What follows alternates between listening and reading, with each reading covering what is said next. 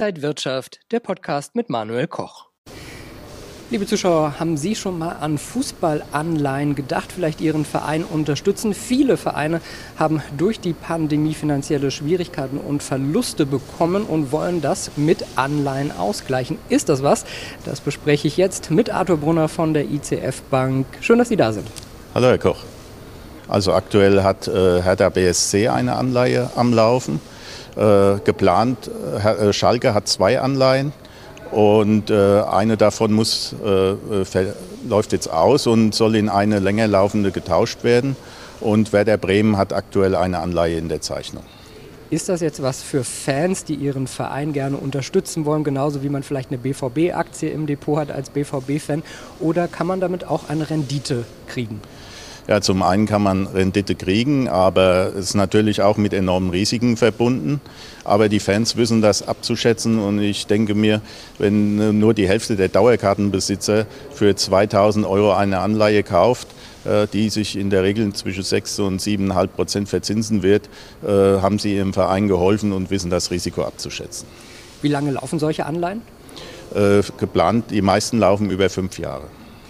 Schauen wir mal auf die Aktienmärkte. Der DAX auch in der vergangenen Woche schon wieder auf einem Allzeithoch, dann ging es wieder leicht runter, aber wir sind ja jetzt schon länger in einer Seitwärtsbewegung. Was bewegt die Märkte zurzeit? Ja, zum einen haben wir viele positive Effekte eben durch die bevorstehenden Lockerungen und auch das Abflauen der Pandemie.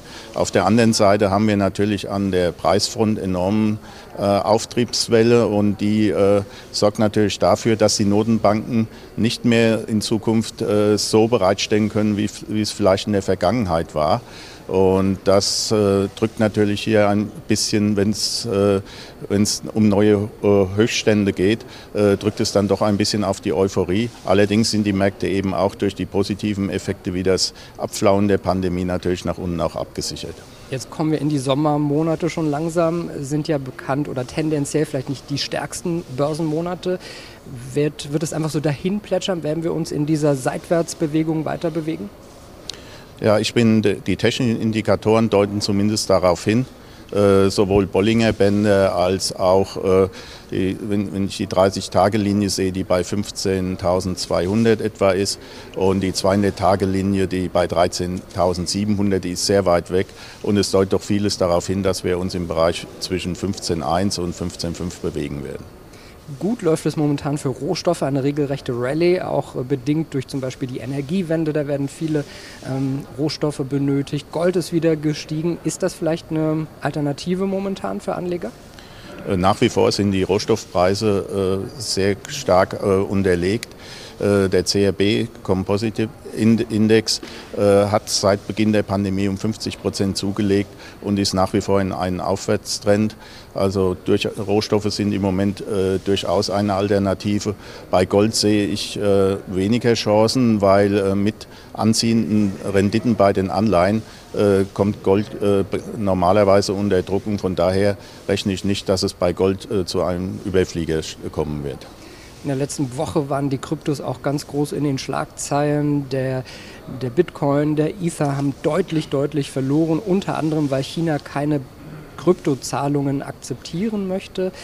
Sehen Sie die Kryptos weiter in Gefahr? Ist das vielleicht das, das Ende vom Anfang oder ist es eine einmalig günstige Chance, jetzt einzusteigen? Ich sehe es sowohl als auch. Ich glaube, dass die Entscheidung aus China schon ein Gamechanger ist, zumindest für die bestehenden Kryptowährungen. Allerdings ist so viel Volatilität im Markt, äh, dass sich ein Einstieg mit Sicherheit äh, in irgendeiner Form lohnen wird. Und alle Akteure sind im Moment noch in Kryptos drin. Und das ist der, der Zock im Moment. Und von daher äh, ist es durchaus noch eine Möglichkeit, in der einen oder anderen Form einzusteigen und auch wieder auszusteigen der Zock und es sind natürlich auch enorme Schwankungen, aber auch große Investoren, Banken überlegen immer mehr, wie sie da Produkte an den Markt bringen, weil die eben auch gefragt sind. Glauben Sie, dass es deswegen auch sich zumindest in der nächsten Zeit weiter halten wird und interessant für Anleger sein wird? Ich glaube, bei Bitcoin wird es schwieriger werden, eben weil es unreguliert ist. Und äh, China hat ja schon angedeutet, dass es äh, dieses unregulierte oder die starken Schwankungen nicht äh, akzeptieren will als Zahlungsmittel. Aber es wird Krypto in irgendeiner Form mit Sicherheit in Zukunft als Anlageform äh, mit Sicherheit Bedeutung gewinnen. sagt Arthur Brunner von der ICF Bank. Haben Sie vielen Dank für diese Einschätzungen und Ihnen, liebe Inside Wirtschaft Zuschauer, danke fürs Interesse hier von der Frankfurter Börse. Bis zum nächsten Mal. Und wenn euch diese Sendung gefallen hat, dann abonniert gerne den Podcast von Inside Wirtschaft und gebt uns ein Like.